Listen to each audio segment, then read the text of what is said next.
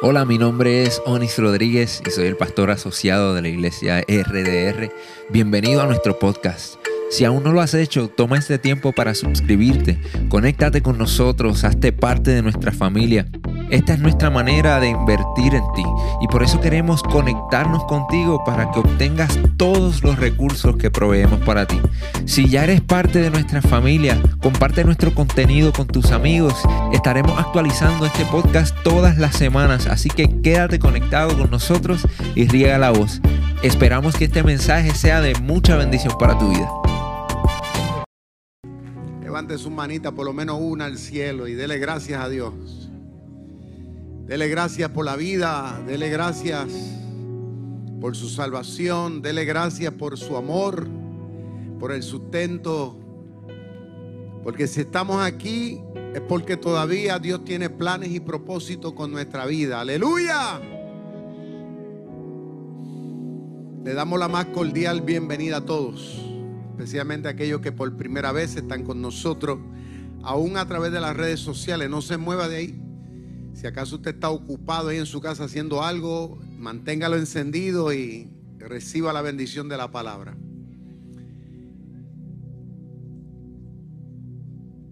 Podríamos hablar muchas cosas acerca de nuestra realidad de vida, de cómo están los tiempos en que estamos viviendo.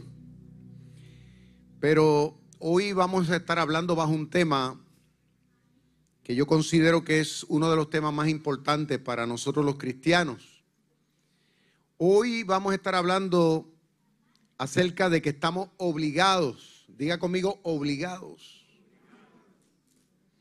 Pero estamos obligados a educar. ¿Escuchó lo que dije? Educación. Hoy más que nunca, nosotros tenemos que hacer referencia a esa palabra, a ese énfasis que Dios nos hace, para que nosotros seamos la bendición que Dios quiere que tú seas en tu presente generación, pero también en la futura generación. En otras palabras, que si no hay palabra, no hay bendición. I'm going to repeat that. If there's no word, there's no blessings. Si no hay palabra, no hay bendición. ¿Eh? Y lo dije ahí para que lo entiendan de alguna forma y manera. Hoy vamos a estar basando este mensaje en un pasaje de la Biblia que está en Deuteronomio capítulo 4, versículo del 1 en adelante. Dice así, estemos todos muy atentos a lo que Dios dice. Ahora pues, oh Israel, oye los estatutos y decretos que yo os enseño para que los ejecutáis o sea, eso quiere decir para que lo pongamos por obra. Y viváis y entréis y poseáis la tierra que Jehová, el Dios de vuestros padres, os da.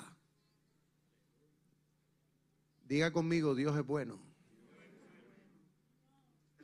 All the time God is good.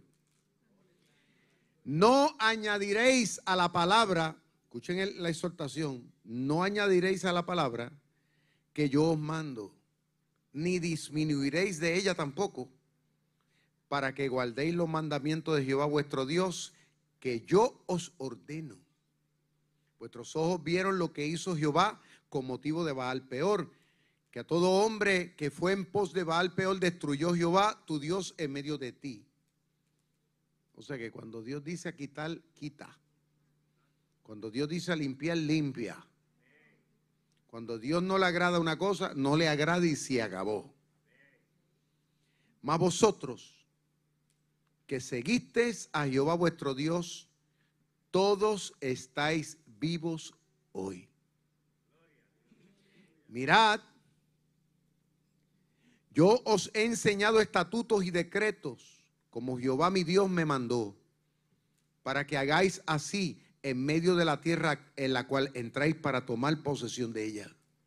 Guardarlos, pues, y ponerlos por obra, porque esta es vuestra sabiduría y vuestra inteligencia ante los ojos de los pueblos, los cuales oirán todos estatutos y dirán, ciertamente pueblo sabio y entendido, nación grande es esta. Porque, ¿qué nación? What nation?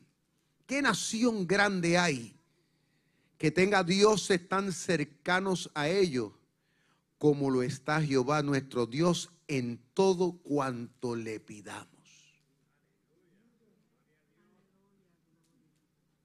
Es una pregunta poderosa. Poderosa. Y vuelve y hace otra más. ¿Y qué nación grande hay que tenga estatuto y juicio justo como toda esta ley que yo pongo hoy delante de vosotros? Por tanto, guárdate y guarda tu alma. Es un énfasis para nosotros en el siglo XXI, ¿sabes?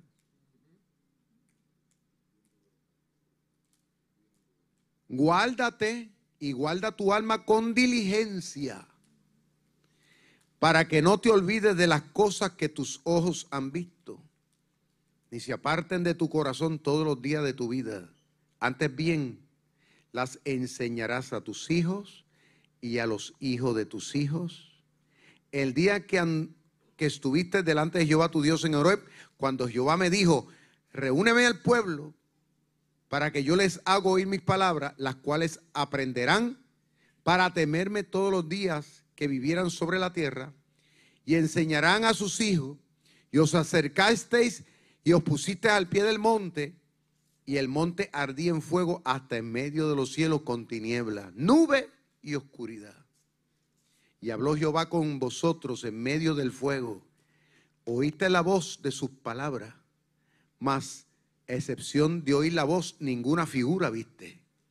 Él os anunció su pacto el cual os mandó poner por obra los diez mandamientos. Los escribió en tablas de piedra, que no fue en papel. O sea, lo puso en piedra para que no nos olvidemos. A mí también me mandó Jehová en aquel tiempo que os enseñase los estatutos y juicios para que los pusiese por obra en la tierra la cual pasáis a tomar posesión de ella. ¿Cuántos dicen amén?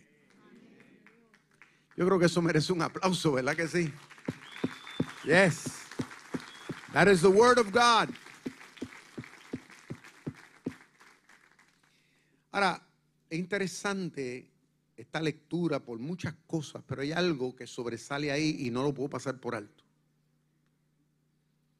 Y esto es algo que nosotros debemos abrazarlo y hay que abrir la bóveda del corazón, hay que meterlo allá adentro. Y es que Moisés le dice al pueblo de Dios que sobre la faz de la tierra no habría de existir una nación, a nation, un pueblo, no va a existir ni una cultura, ni tradición alguna que se compare con las del pueblo de Dios. Con aquellos que practican los mandamientos y que practican las ordenanzas que Dios da en este sagrado libro que se llama la Biblia. Ahora tal vez usted dirá, la Biblia. Pues sí, la Biblia. Este compendio que está aquí de 66 libros, esto no ha sido algo hecho meramente por los hombres, ha sido una inspiración del Espíritu Santo a través de las generaciones, con el propósito de que nosotros podamos entender de una forma más clara quién es Dios y podamos entender el carácter y el corazón de Dios. Una persona para poder vivir alineado con Dios, tiene que meterse en este libro.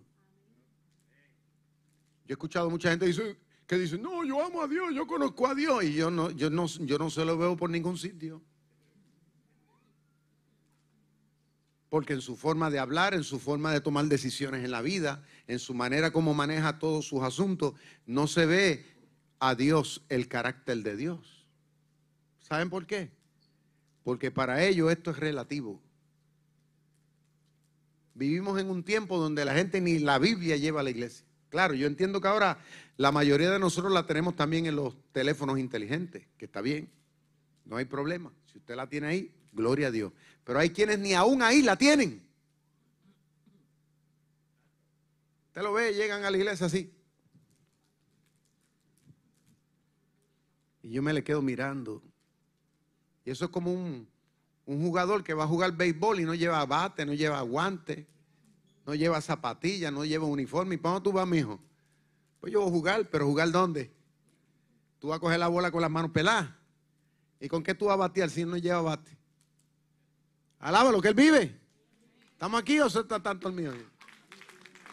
Alaba, alábalo, que Él vive.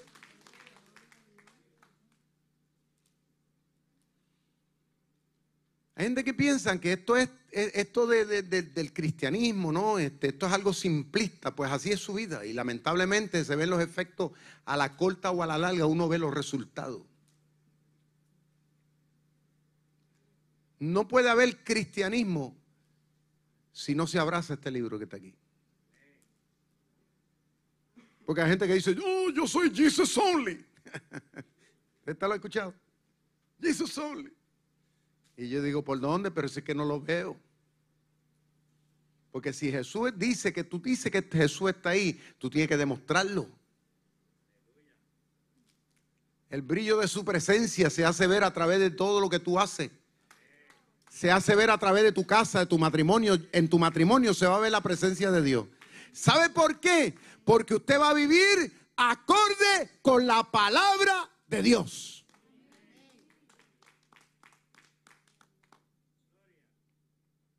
Hay gente que usted lo ve adulterando, fornicando, haciendo cuanta poca vergüenza hay, ¿sabe? Pero el domingo usted lo ve en la iglesia de primera. Oh, glory to Jesus. Pero ¿dónde está Cristo? Y jovan y todo, y mienten, y hacen cuanto disparate usted lo puede ver por ahí para abajo. Pero están el domingo en la iglesia. Y uno dice, pero ¿y cómo es eso? No, no entiendo, eso como que no, no me hace sentido a mí. Y, y a veces hasta pelean por defender unas cosas, ¿usted me entiende? Tradiciones y costumbres y religiones y toda esa vaina. Pero cuando usted va a verla a la hora de la verdad, la palabra de Dios, los mandamientos de Dios, los estatutos de Dios están ausentes. Y una de las cosas que dice Moisés, que lo que hace grande a una persona, a una familia, a una nación, lo que te va a hacer distinto y diferente a todo el mundo común y corriente que camina, que respira sobre la faz de esta tierra, es una sola cosa. Y es que tú y yo abracemos esta realidad, estas enseñanzas y las hagamos rema. ¿Sabe lo que significa rema en hebreo? Significa que la pongamos en práctica. ¿Estoy yo aquí solo o estoy, no sé, para aquí parece como yo, yo me quedé solo? Yo sé que están atentos ahí. Esto está cayendo pesado. Ahora, no digo yo, dice Moisés al pueblo de parte de Dios, que es bien importante que ellos entiendan, y es lo mismo que tenemos que entender nosotros, porque es el Espíritu Santo que nos está hablando. Nosotros estamos obligados, diga conmigo, obligados. Ahora, mucha gente no le gusta eso. Ay, pastor, no me hable de obligación. Pues, pues déjame decirte que si tú estás aquí y tú, estás, y tú quieres buscar a Dios y tú quieres servir a Dios, tú estás obligado aunque no te guste. Eso es como los nenes chiquitos. Te está obligado cuando está en su casa, que usted se enfermo, usted tiene que meterse esa pastilla, tomarse ese pulgante aunque no le guste. Pues nosotros estamos obligados. aunque tal vez en el mundo en el que vivimos, ¿no? Tenga ciertas costumbres, tradiciones, eh, cosas que parecen modernas, que, que a la carne le gusta, porque es que a la carne, honestamente, a la carne le gusta el pecado. Y mire cómo lo dice, le gusta. Porque es verdad. A nosotros, por nuestra naturaleza de concupiscencia que tenemos todos, a nosotros nos gusta hacer todo lo contrario a lo que Dios dice que no se debe de hacer. Eso es así. Es una tendencia por causa del pecado que tenemos todos. Pero ahí es donde está el reto. Por eso es que Dios nos estableció unas enseñanzas. ¿Ok? Para que tú y yo, ahora como pueblo de Dios, diga conmigo pueblo de Dios. ¿Eh? Porque si yo digo soy pueblo de Dios, no estoy hablando soy cualquier pueblo. Ahora yo me estoy identificando con Dios. Me estoy identificando con la Biblia. Pues por lo tanto, tengo la obligación de meterme en ese libro. ¿Qué es lo que dice Moisés? Tienes que estar atento a lo que Dios ha dicho. Ahora la pregunta es, ¿qué Dios ha dicho? Bueno, Dios ha dicho muchas cosas. Cuando usted va a buscar desde el Antiguo Testamento y aún en el Nuevo, porque Jesucristo no vino a cambiar nada, alaba lo que Él vive, Él vino a reafirmar la palabra. Sí, porque hay gente que dice, ay, yo no, yo soy a eso del Antiguo Testamento. Que, sí, pero vete a ver, Jesucristo nos dijo, yo no he venido a cambiar, a obrar la ley, yo vine a cumplirla.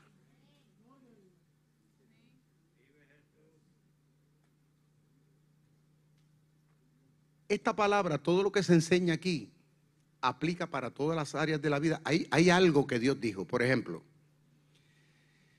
para aquellos que son jóvenes como yo, alaba lo que Él vive. Es más, vamos a comenzar desde los nenes. La palabra de Dios hay un énfasis aún desde la niñez y la juventud, que dice que si hacemos esto, va a haber estos resultados. O sea, cuando tú lees el libro de Eclesiastés, Dios le dice a la juventud, gózate joven en los días de tu juventud. O sea, que hay, hay un énfasis de parte de Dios a la juventud a que, se, a que deleite, se disfrute de la vida. La juventud, juventud, está llena de fuerza, energía, a uno le gusta esto y sal para acá y tira para allá. eso es parte de la juventud.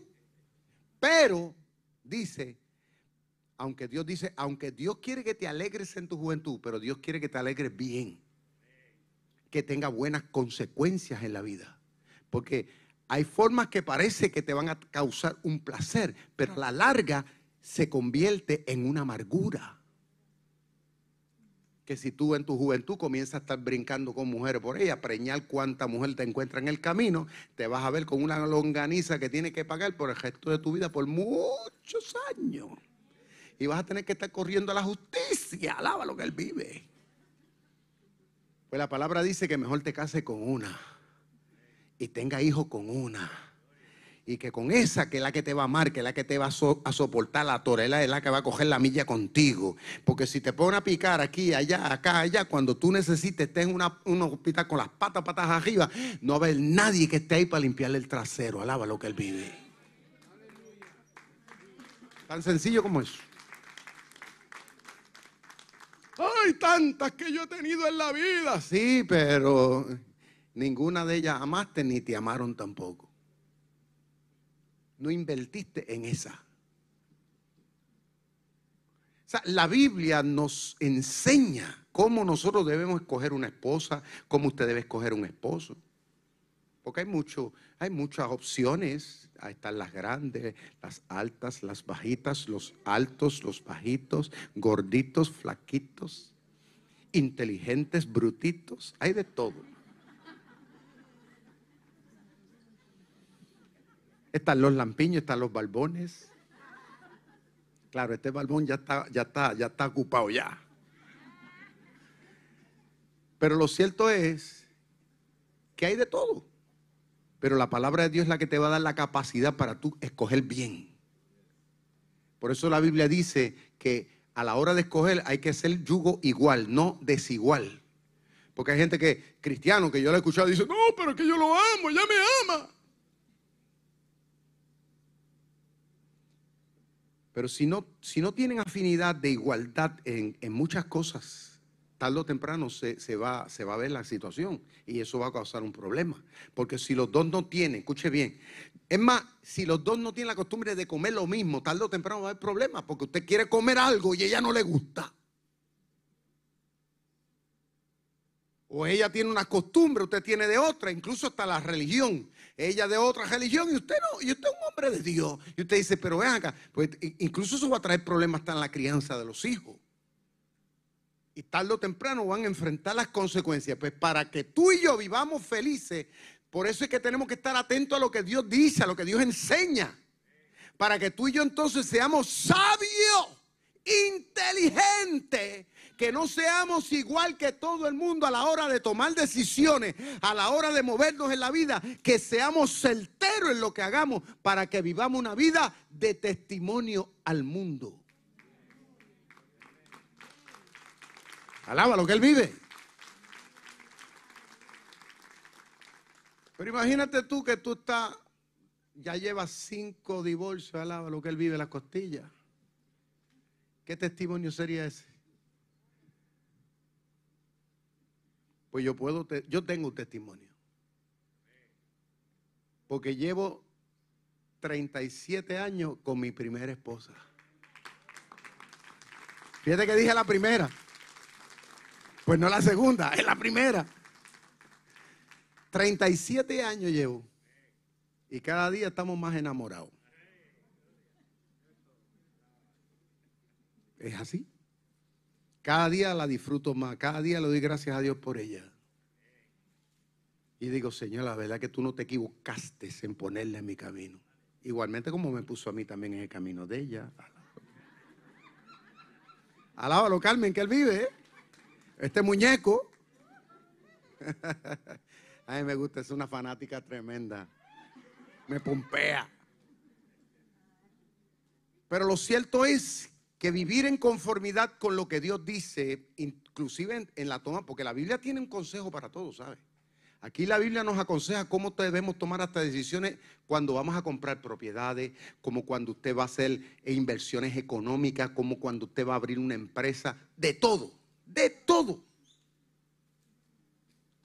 Para que usted no falle, para que usted vaya a la segura. Incluso te dice que cuando tú vayas a montar un negocio, no lo haga ni en asociación con nadie que el único socio tuyo sea Dios, alaba lo que Él vive. Y, y, así hay consejo para todo. La Biblia dice que no, mire, los mandamientos, vamos a ver, ¿qué dice los mandamientos? No adulterará, que dice no debemos mentir. La Biblia dice que tampoco no debemos asesinar, o sea, quitarle la vida a otra persona porque a mí me da la gana, porque a mí me dio coraje, porque yo no te quiero ver. La Biblia dice que no debemos andar en eso. Una cosa es defensa propia, pero otra cosa es cuando usted se levanta porque usted le da la gana. O sea que uno no debe vivir un tipo de vida lleno de ira, de enojo, de rencor, de amargura, de vivir peleando con el mundo. Al contrario, debemos aprender a estar en paz con Dios, porque cuando estamos en paz con Dios aprendemos a estar en paz con la vida. ¿Cuántos adoran al Señor? etcétera, etcétera, etcétera, etcétera. Podríamos hablar tantísimo de cómo la Biblia nos enseña, nos, nos da un consejo para que tú y yo entonces podamos enfrentar la vida correctamente. Diga conmigo correctamente. Correctamente. Segundo, dice Moisés que estamos obligados a poner en práctica, no tan solamente aprender todo esto, lo cual debemos hacer viniendo a los estudios de la Biblia, ¿sabes? Eh, eh, uno de los fenómenos que yo he visto en, mi vida como cristiano, en los años que, llevo, ¿no? Es que veo muchas familias cristianas que son muy irresponsables en obligar a sus hijos a entrar en conocer y en disipularse conforme a la palabra. Muchos padres obligan a los hijos a ir a la escuela. Porque si sus hijos se levantan por la mañana y le dicen, yo no quiero ir para el colegio, para la escuela o lo que sea, usted lo va a dejar ahí. Usted lo levanta patada.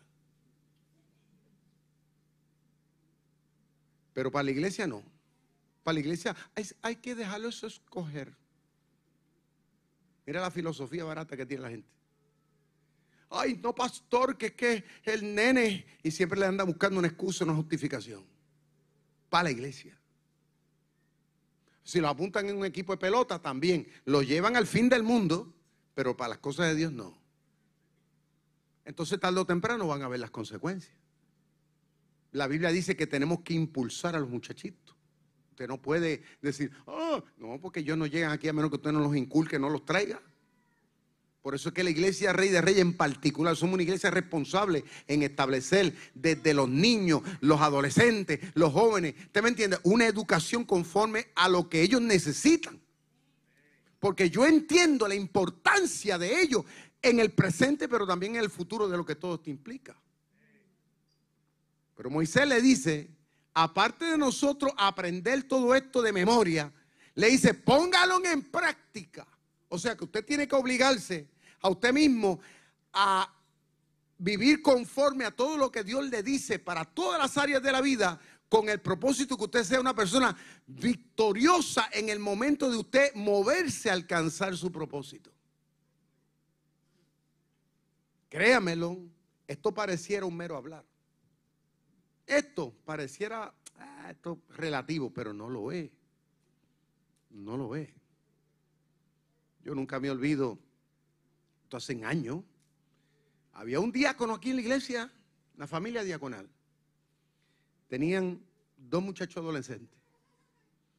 Y un día bajando la rampa ahí, yo le digo a los muchachitos, mira, este, la palabra de Dios dice esto y esto y esto y el papá se voltea. En forma de broma, le dice a los nenes, ustedes, ustedes escuchen al pastor, pero no dan caso en todo lo que dice el pastor. Yo me le quedé mirando y yo, yo lo único que me pregunté fue, si él dijo eso a sus hijos delante de mí, ¿cómo será en su casa? ¿Sabe lo que pasó, verdad? La nena terminó metida en los, en los nightclubs, en los bares, cogiendo con cuánto loco había por ahí. Y el muchachito paró divorciado con cuanto revoluce por ahí también. Y el matrimonio paró divorciado. ¿Y dónde está el pastor Víctor Vázquez todavía?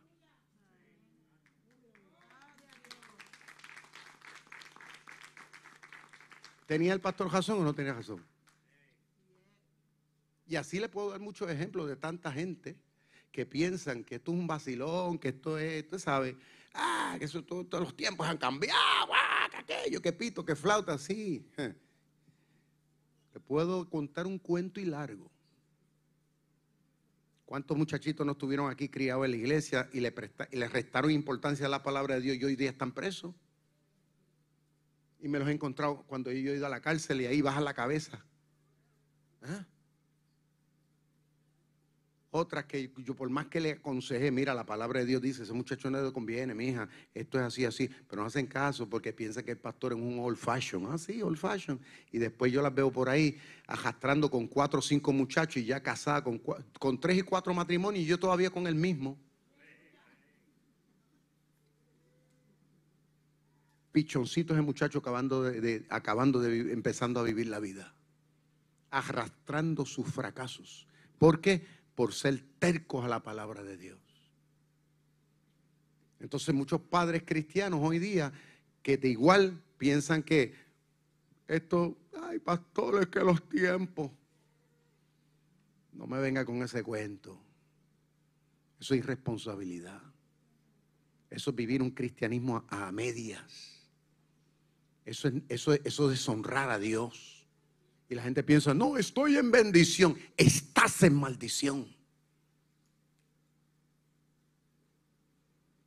Porque hay gente que vive robándole a Dios. Les roban a Dios su tiempo, les roban a Dios su familia. Gente que dice, ay, no, mi familia. Pues, pues, pues si, tú amas a tu familia, haz que tu familia y tú se sometan a Dios. Como dijo Josué. Eso fue lo que dijo Josué a su generación. Yo no sé lo que ustedes van a hacer, pero una cosa yo sí sé lo que voy a hacer. Yo y mi casa serviremos a Jehová. Y él no lo dijo de palabra, él lo dijo de verdad.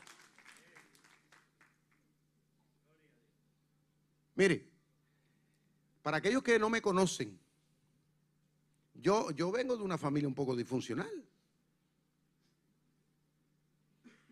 Pero Dios puso en mi camino una señora, se llamó Paulina Matías, mi abuela, que fue madre y abuela. Cuando yo nací, mis papás pues no eran cristianos porque no perseveraban. Entonces cuando a mí me llevan del hospital, me llevaron a casa a mi abuela, chiquito. Y mi abuela es una cristiana y mi abuelo para ese entonces practicante. No eran cristianos de boca, eran gente que eran practicantes. Gente de leer la Biblia, gente de ir a la iglesia. O sea, estamos hablando gente de estar metido con Dios. Y cuando yo llegué ahí, que ya yo tenía cuatro o cinco añitos, mi abuela me llevaba a la iglesia a la iglesia evangélica latina libre, que quedaba como cuatro bloques. Y cuando caían aquellas grandes nevadas, ya me cogía por la mano. Yo me acuerdo, me llevaba. Y cuando llegábamos, llegábamos con los pies ya hecho un, bloque de hielo. Pero llegábamos a la iglesia. Y me acuerdo que había una señora que se llamaba Gladys, una, una, señora gordita, bien carismática ella, era maestra de los nenes. Y ella siempre le tenía dulcecito a los nenes. Y me acuerdo que cuando entrábamos al templo, eh, ella nos recibía y nos llevaba para un salón y allá nos comenzaba, ¿usted me entiende?, a dar cariño, amor y, nos daba dulcecito y nos hablaba de la palabra de Dios. Y aquello era una fiesta para mí. Era un entorno tan, tan, tan bonito. Mi abuela siempre me lleva. Entonces cuando mi abuela se regresó, o sea, se vino a Puerto Rico a vivir definitivamente, pues yo me quedé allá con mi mamá varios años después. Pero mi mamá no me llevó a ninguna iglesia porque yo no iba. Ella no iba a la iglesia. Pero entonces cuando a mí me enviaron de allá para acá, que llegué de nuevo a Puerto Rico, encontré que mi abuela todavía estaba perseverando. Ahora venía a una iglesia en Puerto Rico, acá. ¿Y qué hizo mi abuela? Cuando yo vine a su casa, me trajo otra vez a la iglesia. Y aquí entonces yo comencé a escuchar la palabra, escuchar las predicaciones, escuchar los estudios bíblicos. Ahí yo comencé a ver las dinámicas ¿no? de la vida de la gente, porque la dinámica de donde yo vengo, yo vengo de un hogar disfuncional, de un matrimonio divorciado, yo vengo de un entorno difícil. Ahora estoy viendo las familias dentro de la iglesia unidas, estoy aprendiendo lo que es el amor, lo que es el cariño, lo que es tomar sabias decisiones, estoy viendo modelos en la iglesia buenos a seguir, ¿te me entiende? Estoy viendo hombres que yo mismo decía, algún día cuando yo crezca y sea mayor, yo quiero ser como ese hombre. Yo mismo me decía. ¿Eh? Yo, me yo me ponía a personas que yo decía, yo quiero ser como esa persona, porque lo veía. Pero eso fue mi abuela que me traía. Ahora, cuando ya yo estaba en la adolescencia, que tenía 12, 14 años, que uno está encañonando, ¿usted sabe? Pues ya yo me quería mandar. Entonces yo me iba para la cancha, la cancha quedaba atrás de la casa. Entonces, eh, cuando ya, la hora de las 4 de la tarde, ya yo sabía que era la hora de, de irse a bañar, para vestirse, para venir para el culto, para la iglesia. Y yo entonces cogía, me quedaba 15, 20 minutos más, a ver si la vieja no me decía nada porque yo pensaba que la vieja se vaya para la iglesia y yo me quedo aquí jugando con los panas, ¿no? Pero ¿qué pasa? Que a las 4 de la tarde eso parece un reloj, una alarma. La abuela pegaba, ¡Víctor! Y chacho, delante de los panas. Y yo, abochornado. Y la vieja, y yo, y yo trataba de quedarme, hacerme desentender. Y más gritaba la vieja. Hasta que yo entonces me iba chingui chiqui chiqui, llegaba a casa y pegaba, y ella le formaba una pelea a la vieja. Y que tú me estás bochonando. Y yo, que es más, yo no quiero ir para la iglesia. ¿Sabes lo que me dijo? Si tú no vas para la iglesia, te va a quedar. Hoy duerme fuera, me dijo. Así me dijo. No me quedó de otra que irme a bañar, vestirme, venir para la iglesia. Había veces que me sentaba aquí y me sentaba y me dormía. Pero yo estaba hoy, yo estaba escuchando.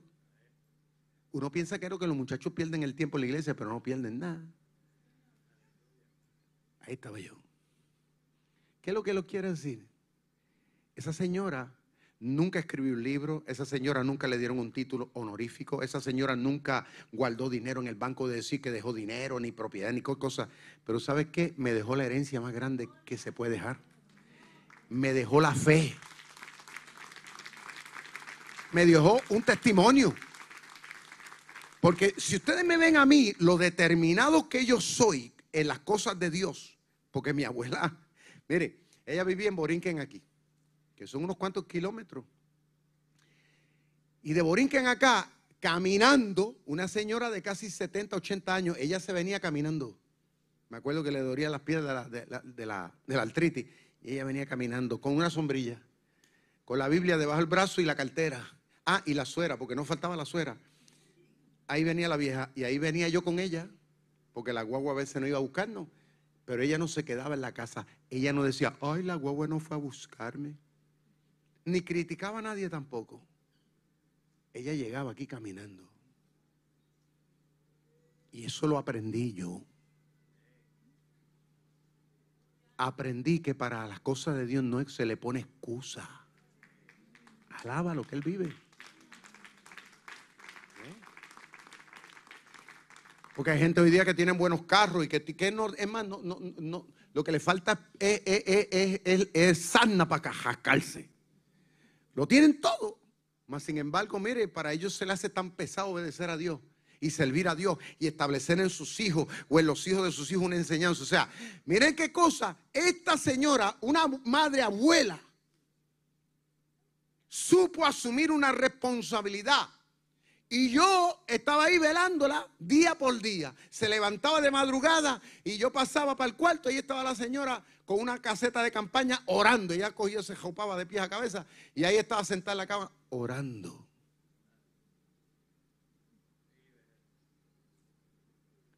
Ella no sabía leer mucho, pero lo, lo poco que leía se sentaba a leer la Biblia.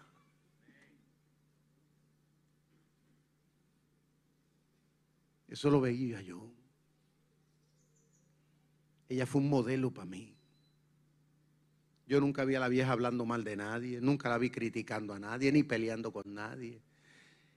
Vi que ella practicó la palabra. Es más, cuando a veces había cosas que a mí me molestaban, yo le decía, vieja, ella decía, nene, no te apures, hay que perdonar.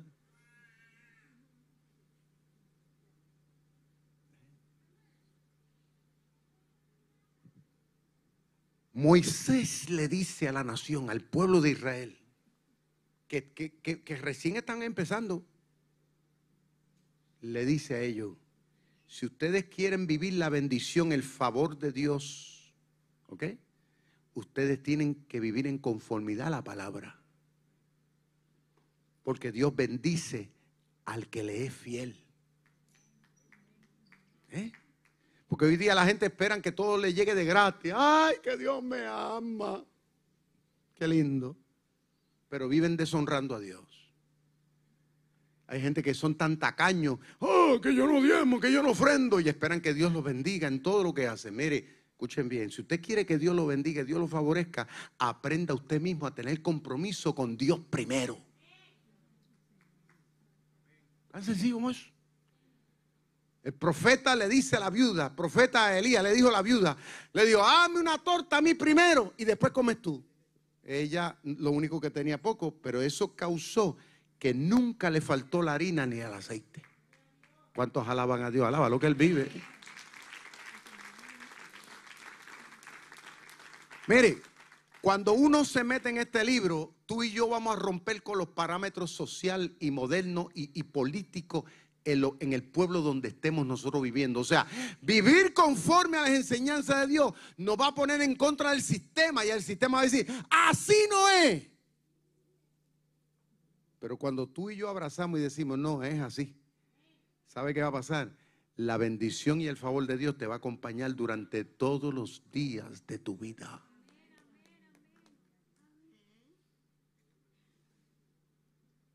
Así de sencillo. A veces yo veo gente que yo los veo que por, vivir una, estoy hablando de cristianos que viven en contra de la palabra de Dios. Yo veo hay gente que se envejecen hasta antes de tiempo.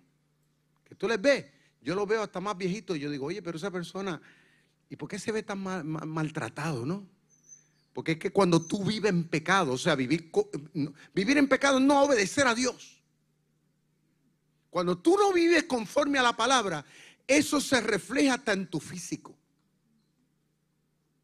se refleja en tu animosidad, en tu forma de pensar, en tu forma de sentir. Por eso es que hay gente hasta en las iglesias tan llenos de depresión y tan llenos de ansiedad y tan, es más, hasta con locura. Y Dios mío, ¿por qué? Si yo voy a la iglesia, hay que no basta con meramente ir a la iglesia, hay que meterle el corazón a la palabra que Dios te dio.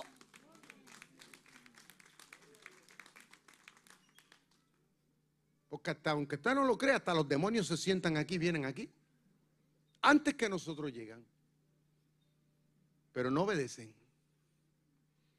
Pero Moisés le dice, hay una bendición detrás de todo esto cuando obedecemos. Para que cuando entres a la tierra prometida, vivas y te prosperes. Aleluya. En otras palabras, que obedecer la palabra es una garantía. Diga conmigo, garantía. Es una garantía que atrae sobre tu vida, que va a traer sobre tu generación. Número tres, le dice Moisés al pueblo, no únicamente abraces tú esto, le está diciendo a los adultos, sino que procura que los hijos tuyos y los hijos de tus hijos abracen estos principios que están aquí. Hoy día la gente se rompe la cabeza, ¿qué le voy a regalar a mi hijo? ¿Qué le voy a regalar a mi hija? ¿Sabe una cosa? El mejor regalo que usted le puede hacer a un hijo, a un nieto, es este libro que está aquí. Cuando su hijo o su hija vaya a la universidad, el mejor regalo, la mejor inversión que usted puede hacer antes de que ellos montarlos en el carro y que se vayan a estudiar a la universidad, donde quiera que vayan, es que usted compre una Biblia y usted la firme. Y usted se la meta dentro de la maleta. Usted le diga, nunca te olvides de poner a Dios primero.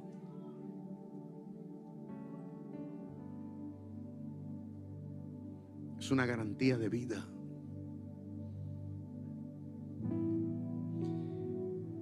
La nación en Israel, dice el libro de Deuteronomio, dice que antes que un rey comience a gobernar,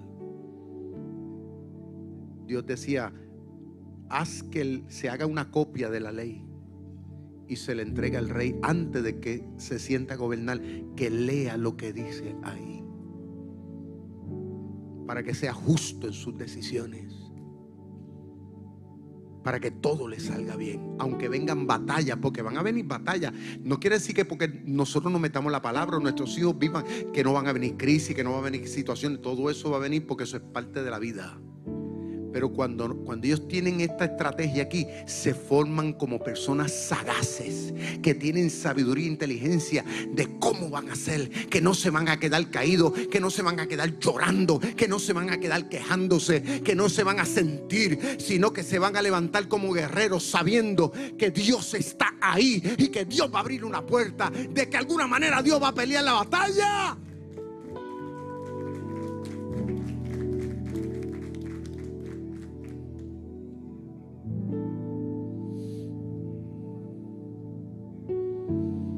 Dice Moisés al pueblo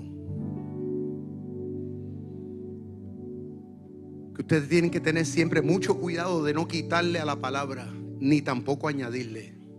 No le quiten, pero tampoco le añadan. Que ese es otro de los problemas que ha pasado. De hecho, Jesús se enfrentó en su tiempo a ese problema. Con los saduceos, con los fariseos, con todos los feos de su época. Tuvo ese problema porque ellos tenían su religión, el judaísmo, tenían toda su posición, pero habían cambiado los mandamientos, los habían, los habían modificado a su conveniencia. Y Jesús le decía, es que así no fue la cosa, como Dios lo dijo. En el transcurso del tiempo, ellos rediseñaron las cosas de Dios. Yo digo, esto me duele el corazón. Porque yo le he visto pasar, al pasar el tiempo se procura rediseñar las cosas de Dios.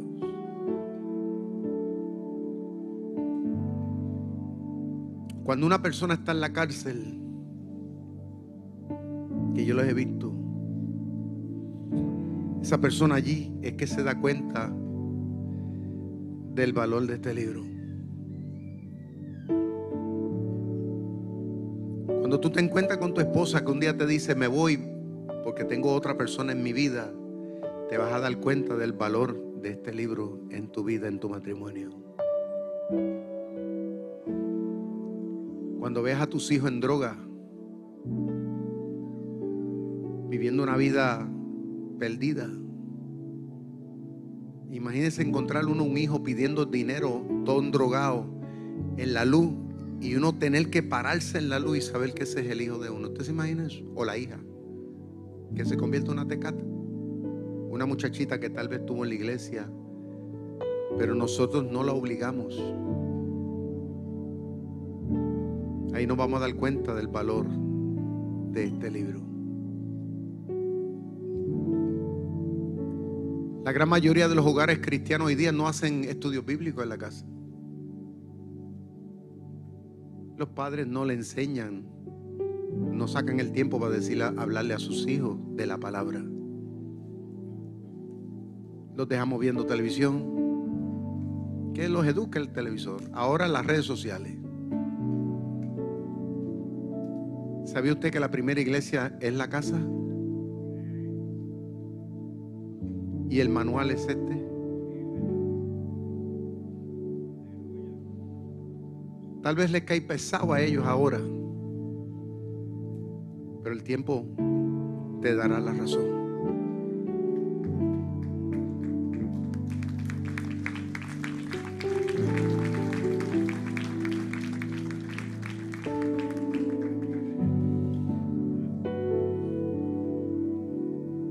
Este libro tiene un compromiso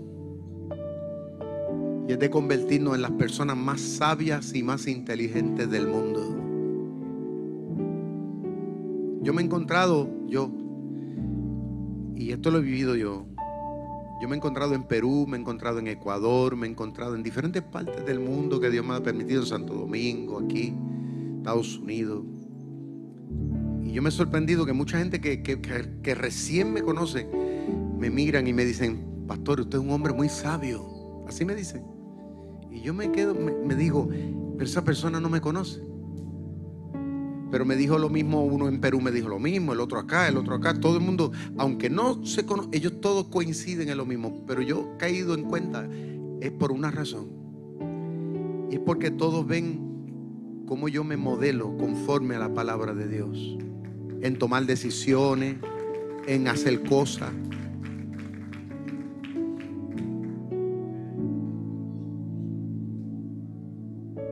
El mundo podrá cambiar y podrá hacer lo que le da la gana, que le dé su gana, como dicen por ahí. Pero en mi casa y en la suya debe mandar Dios.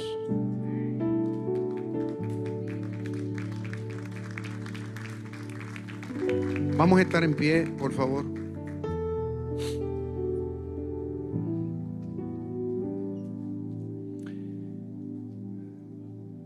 Nosotros tenemos que, estar comprometidos en ser mucho más proactivos con relación a la educación. Por eso que dice el tema, obligados a, a educar. It is not a choice, it's an obligation que tenemos todos. Una obligación muy buena.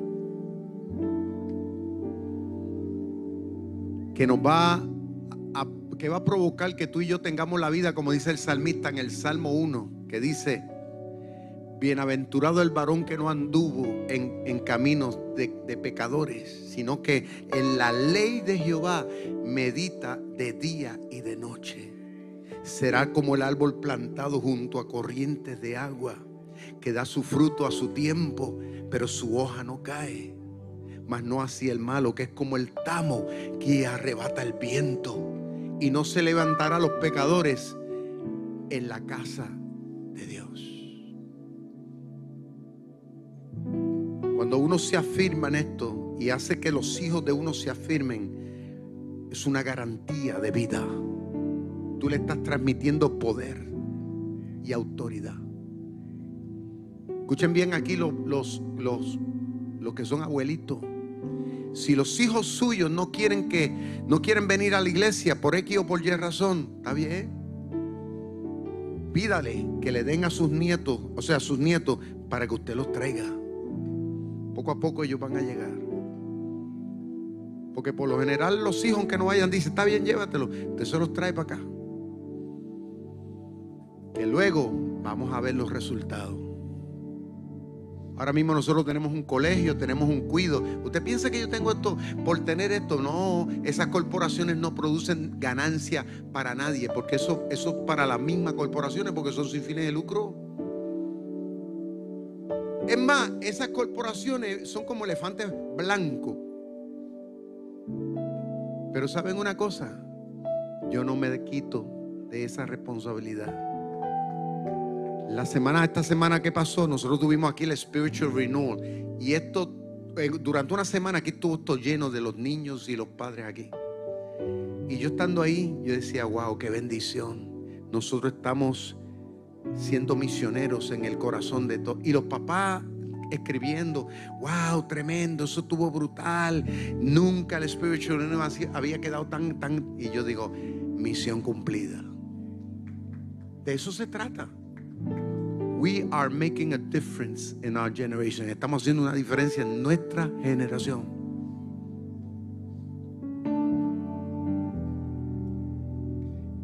Esto es mucho más que venir a cantar corito. ¡Eh, aleluya! Y me fui para mi casa.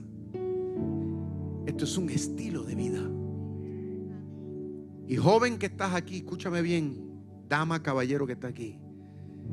Si tú has vivido contrario a esto, hoy es el día para que tomes una decisión y digas, Señor, desde hoy en adelante yo quiero buscarte, yo quiero aprender más de ti, yo quiero ir a toda contigo.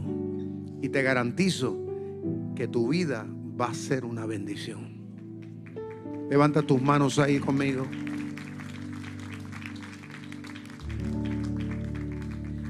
Padre, en esta mañana gracias te damos por los presentes aquí, por los que nos ven a través de las redes. Señor amado, esta palabra, gracias porque llega a nosotros como medicina. Tu palabra es poder. Tu palabra es muy orientadora. No queremos ser una generación simplista. Queremos ser una generación de gente seria, comprometida con valores y principios espirituales. Ayúdanos, Señor, a ver la seriedad de la fe. Yo te pido, Señor, por aquellos que hoy tú le perdonas su pecado y que hoy toman una fiel decisión de obediencia hacia ti. Que tú los perdones, los abraces en el nombre de Jesús. ¿Cuántos dicen amén? Alaba a Dios ahí. Dele un aplauso fuerte al Señor. Gracias por conectarte con nosotros. Si este mensaje ha sido de bendición para tu vida, te voy a pedir tres cosas. Primero, Hazte parte de nuestra familia. Suscríbete a nuestro podcast y conéctate todas las semanas con nuestro contenido. Número 2. Comparte nuestro contenido con tus amigos. Y número 3. Considera la posibilidad de asociarte con nosotros. Si Dios ha impactado tu vida a través de este ministerio, ayúdanos con tus donaciones a continuar bendiciendo a mucha gente. Lo puedes hacer yendo a iglesiardr.com diagonal donaciones.